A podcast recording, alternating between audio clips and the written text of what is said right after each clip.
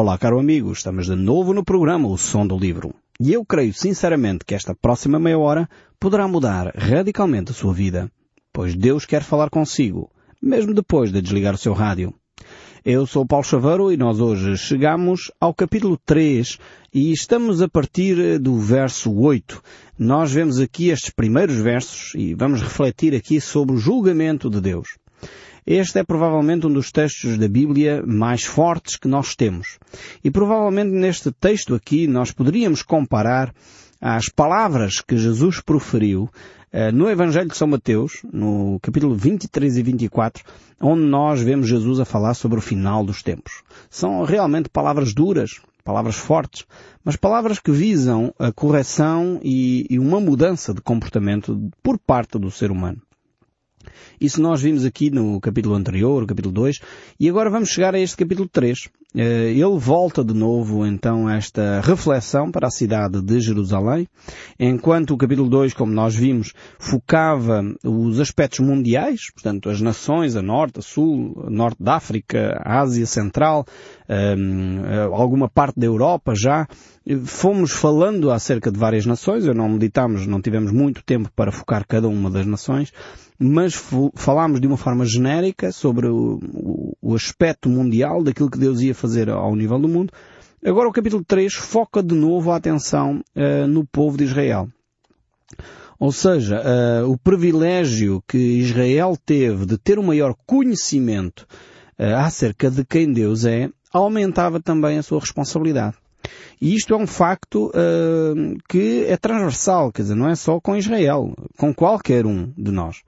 Quem tem maiores privilégios tem obrigatoriamente mais responsabilidades. Isto é válido em todas as áreas da vida, quer dizer, uh, numa empresa, o patrão ou o gerente que tem mais privilégios é o que tem mais responsabilidades. O empregado que tem menos privilégios é o que tem menos responsabilidades, como é óbvio. Portanto, isto é, é, é comum, é transversal na sociedade, no, nas empresas, nos, nos governos, no, nos países. Portanto, é um, é um dado adquirido. Na vida espiritual é a mesma coisa. O povo de Israel, que tinha muito conhecimento acerca de Deus, tinha o privilégio de ter essa relação profunda com Deus, como é óbvio, é um povo que é chamado à responsabilidade com muito mais intensidade do que os outros que ignoravam esse aspecto, que ignoravam a orientação de Deus. E isto é válido ainda hoje. Uma pessoa que não conhece a Deus e, vive de uma forma uh, contrária à vontade de Deus, mesmo não conhecendo, mas vive dessa maneira, Deus não vai responsabilizar da mesma forma que uh, responsabilizam uma pessoa que é cristã, que vai à igreja, que conhece a Bíblia, sabe quais são a, a vontade de Deus. Como é óbvio, Deus vai pedir contas de uma forma diferente, senão seria injusto. É a mesma coisa uh, se eu convidar um amigo dos meus filhos lá para ir a casa uh, e ele está lá em casa e vamos imaginar que eu tinha um rol de regras que não temos, mas enfim, temos algumas regras familiares, mas não está escrito em lado nenhum. Mas uh, aquelas regras que todas as famílias têm, vão para a mesa, ficam, não, não, não, não se põe em pé em cima das cadeiras, não, não se brinca à mesa, coisas desse género. Mas vamos imaginar que esse amigo dos meus filhos não estava habituado a esse tipo de comportamento. É óbvio que eu, que eu com ele tinha que ter uma conversa diferente. Tinha que lhe falar das regras primeiro, antes de poder começar logo a disciplinar ou a corrigir ou uma coisa qualquer do género.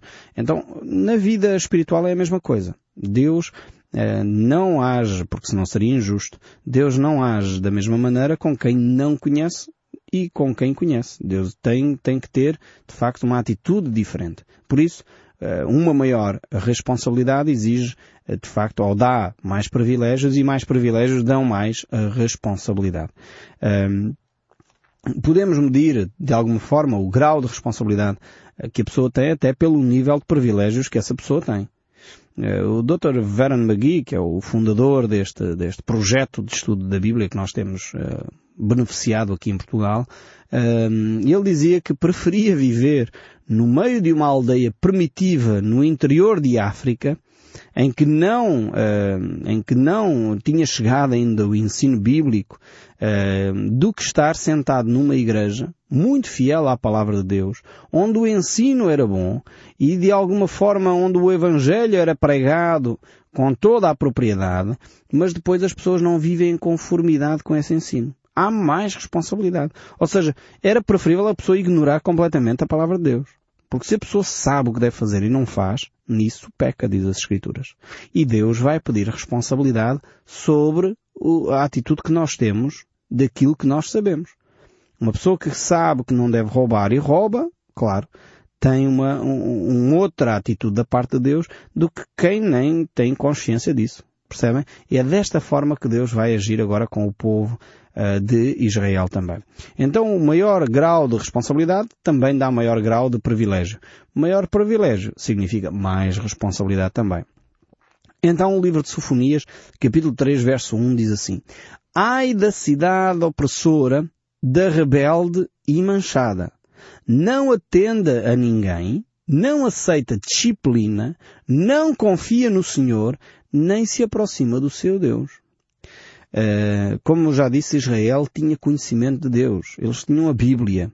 Eles tinham a Bíblia que nós temos do Velho Testamento, tinham a Tora, o Velho Testamento, e eles podiam de alguma forma conhecer uh, a verdade de Deus.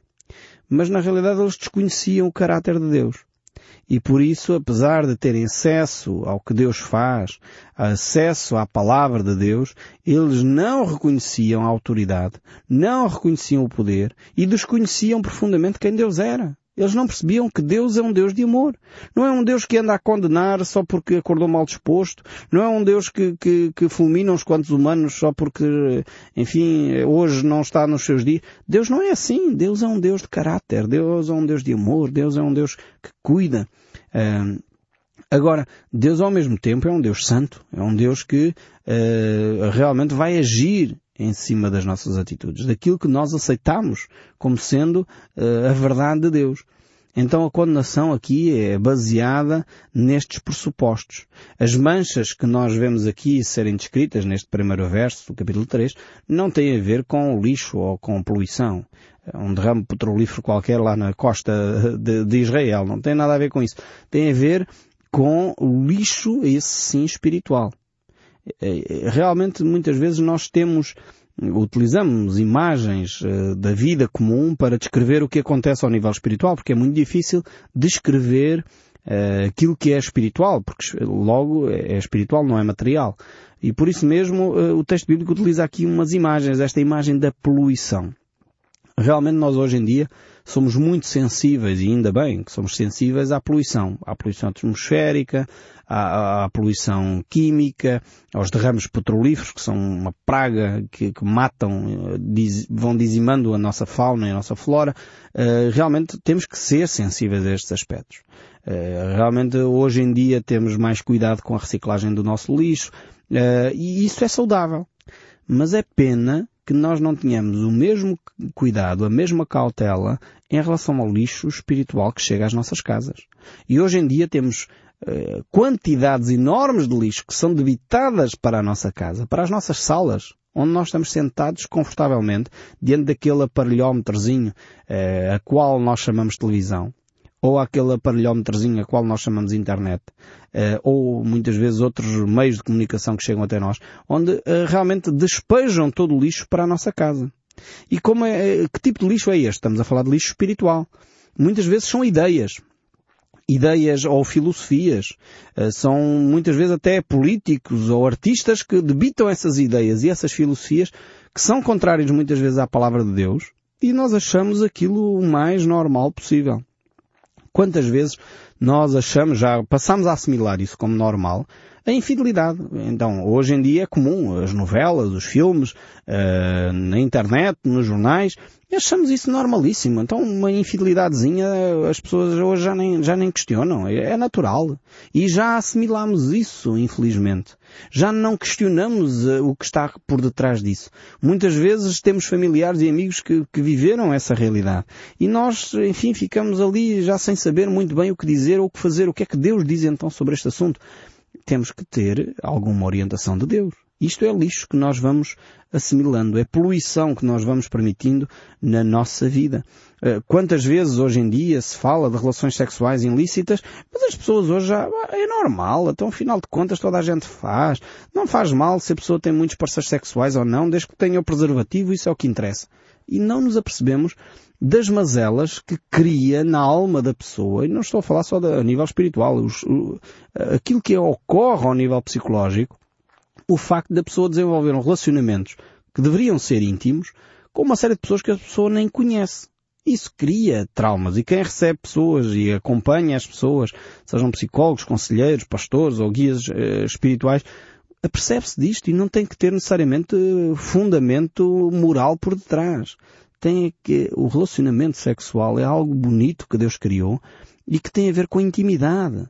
E quando as pessoas pervertem este princípio e se entregam a outros sem que haja um compromisso, sem que haja um conhecimento de quem a pessoa é, passamos no fundo, desculpem uma expressão, a ser animais. Quer dizer, os animais é que se relacionam sexualmente uns com os outros como se aquilo fosse normalíssimo, porque eles basicamente estão à, à procura uh, de, de, de, de procriar. Agora, infelizmente, nós seres humanos nem isso fazemos. Uh, realmente temos que refletir as mazelas que isso cria na alma uh, do ser humano e quantas outras coisas nós poderíamos uh, colocar aqui. Portanto, eu só estou a falar de algumas que são lixo que nós recebemos, que nos são introduzidos pela goela abaixo, através das nossas televisões, através da nossa internet, através de publicidades e outdoors que nós temos aí pela cidade, que coisas como a homossexualidade é normal, que coisas como a promiscuidade sexual é normal, a infidelidade é normal, Qualquer coisa hoje é normal. A corrupção provavelmente um dia vai ser normal. E a pedofilia também vai ser normal. Hoje já temos grupos a se manifestarem no sentido que a pedofilia deveria ser uma coisa aceite. E ainda bem que, que eu sei que está a ficar escandalizado com o que eu estou a dizer. Isso é bom sinal.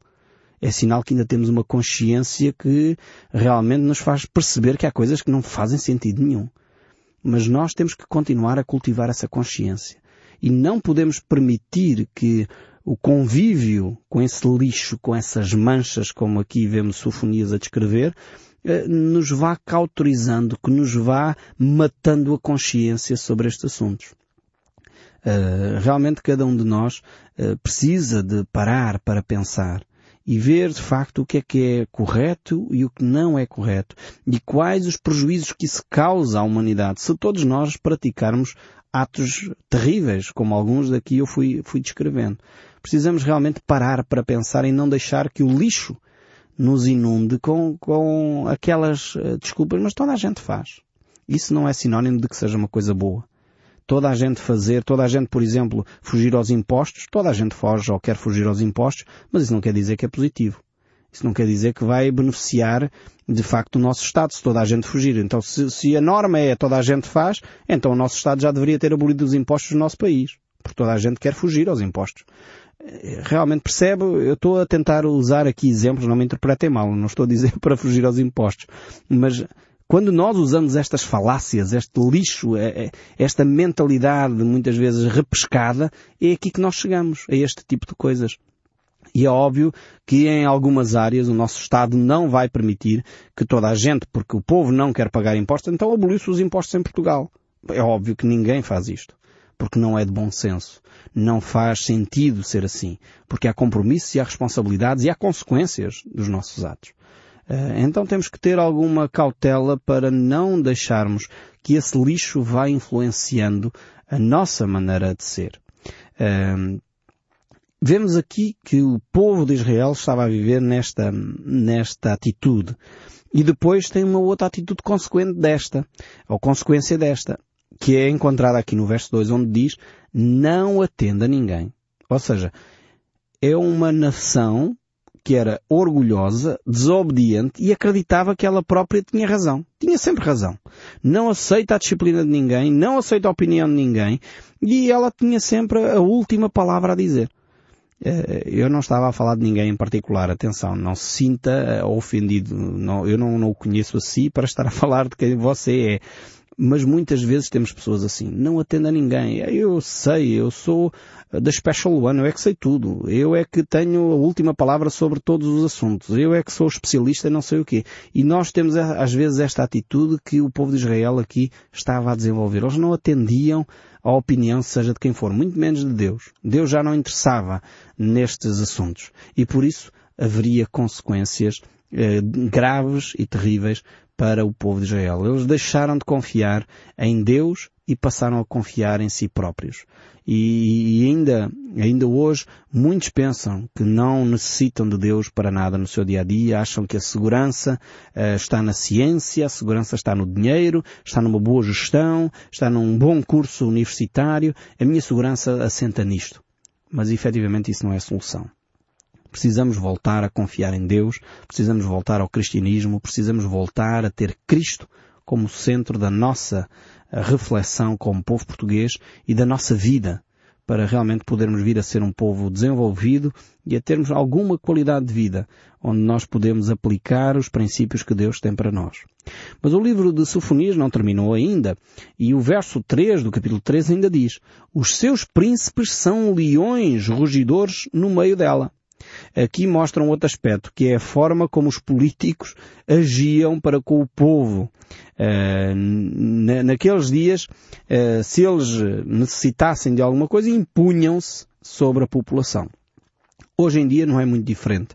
Uh, os nossos políticos hoje, quando necessitam de votos, vão às feiras, vão às praças, andam aos beijinhos com, o, com a população, mas depois, quando recebem os votos, esqueceram-se. Esqueceram-se que afinal quem os colocou lá foi eh, a senhora lá da peixaria, foi o senhor lá da feira, foi a senhora do, do mercado. E infelizmente parece uh, que às vezes temos políticos que vivem da mesma forma que viviam estes políticos aqui.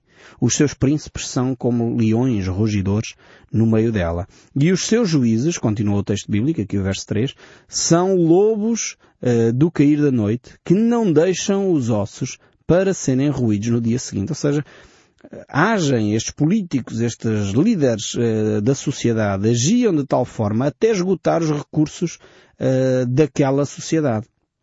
Ou seja, uh, tinha uma visão medíocre, no fundo, e a curto prazo daquilo que era a vida social e a vida de, de um povo. E hoje em dia, os nossos políticos, eu tenho que dizer com toda a franqueza, têm esta visão.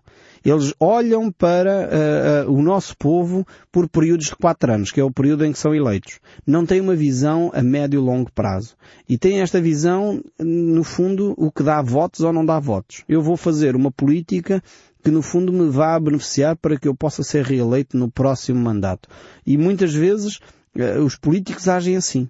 Agem com uma visão medíocre, uma visão miúpe, da realidade, não prevendo ou não olhando a médio e longo prazo, não procurando criar estratégias estruturais para a nossa nação, mas para o imediato. E vão e, e tiram os recursos todos porque estão ali três, quatro anos e depois vão embora. Às vezes alguns só ficam um ou dois anos e depois são demitidos ou demitem-se.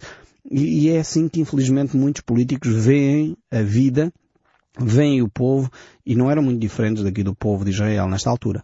O verso 4 ainda diz, os seus profetas são levianos, homens pérfidos. Os seus sacerdotes profanam o santuário e violam a lei. Não há nada pior numa nação de quando aqueles que têm a responsabilidade de conduzir o povo a Deus deixaram de ver Deus. Passam a ser levianos. Passam a ser homens e mulheres, líderes que já não vivem a ética, já não vivem os princípios de Deus e governam-se a si próprios. Passam a ser homens e mulheres pérfidos, passam a ser profanos, e aquilo que a palavra de Deus dizia já para eles não se aplica. Então, dizem uma coisa, mas fazem outra na realidade. E a Bíblia não dá espaço para isso para aqueles que são líderes religiosos. Esses que vivem dessa maneira deveriam ser demitidos dos seus cargos e deveriam ser postos sob disciplina bíblica. A Bíblia mostra claramente que aquele que é líder uh, espiritual, aquele que é servo de Deus, aquele que tem a responsabilidade de guiar pessoas à comunhão com Deus, ele próprio tem de ser modelo modelo de vida. É por isso que o livro de Timóteo, de Tito, quando fala dos bispos, dos episcopos, daqueles que tinham a responsabilidade de conduzir a igreja, de fazer a supervisão da igreja, diz que eles deveriam ser casados e ter os filhos sob disciplina para que eles pudessem ter como modelo a sua vida familiar. Veja bem a diferença da nossa realidade hoje em dia. Hoje em dia temos pessoas que acham que eh, o sacerdote não pode mesmo casar e isto é uma regra em algumas confissões. Não pode mesmo casar. É verdade que dá mais disponibilidade para a pessoa servir a Deus, mas esquecemos depois de ter um modelo onde a pessoa pode ter essa experiência e pode ser visto se de facto ele governa ou não governa bem a sua casa. Porque o texto bíblico diz que se ele não governa bem a sua casa, não pode governar a casa de Deus. Veja bem este princípio, talvez fosse interessante algumas das nossas comunidades começarem a aplicá-lo. E depois o verso 5 ainda diz, o Senhor é justo no meio dela. Ele não comete iniquidade. Manhã após manhã traz ele o seu juízo à luz, não falha, mas o iníquo não conhece a vergonha.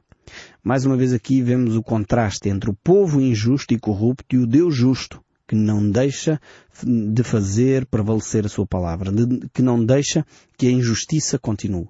Realmente temos aqui um texto tremendo que nos desafia a perceber que Deus é um Deus que cuida, Deus é um Deus fiel, Deus é um Deus bondoso, Deus é um Deus que cuida de cada um de nós. Uh, depois, no fim deste versículo diz, mas o iníquo não conhece a vergonha. Se por um lado Deus é um Deus justo, Deus quer que cada um de nós perceba nossa atitude e entenda a responsabilidade dos nossos atos. O verso 6 em diante diz, exterminarei as nações, das suas torres estão assoladas, fiz desertas as suas praças, a ponto de não haver quem passe por elas. As suas cidades foram destruídas de maneira que não há ninguém, ninguém que as habite. Uh, se calhar alguns de nós, quando vemos as nossas grandes cidades, pensamos que isso só acontece no passado, ou só acontecia no passado. Pensamos, se calhar, em Lisboa e Porto, ou Faro, ou outras cidades como Coimbra e Viseu, etc. E não pensamos que isso alguma vez nos possa vir a acontecer. Se calhar os romanos também não pensavam assim, os incas também não pensavam assim, os maias provavelmente também não pensavam, e facto é que algum tempo atrás tive o privilégio de visitar as uh, ruínas em Roma, uh, e de facto fiquei surpreendido. Estavam enterradas a dois metros, uh, debaixo do solo da atual Roma. E escavações é que têm trazido à luz aquilo que era a antiga Roma. Desapareceu por completo durante alguns séculos. É impressionante como grandes civilizações desapareceram por causa da sua perversidade. E Deus é misericordioso, muitas vezes não eliminando por completo, mas dando uma segunda oportunidade. Cada um de nós vigie seriamente sobre a forma como vivemos como povo português. No próximo programa, nós voltaremos a esta reflexão. Que Deus o abençoe ricamente e não me deixe de ouvir o som deste livro.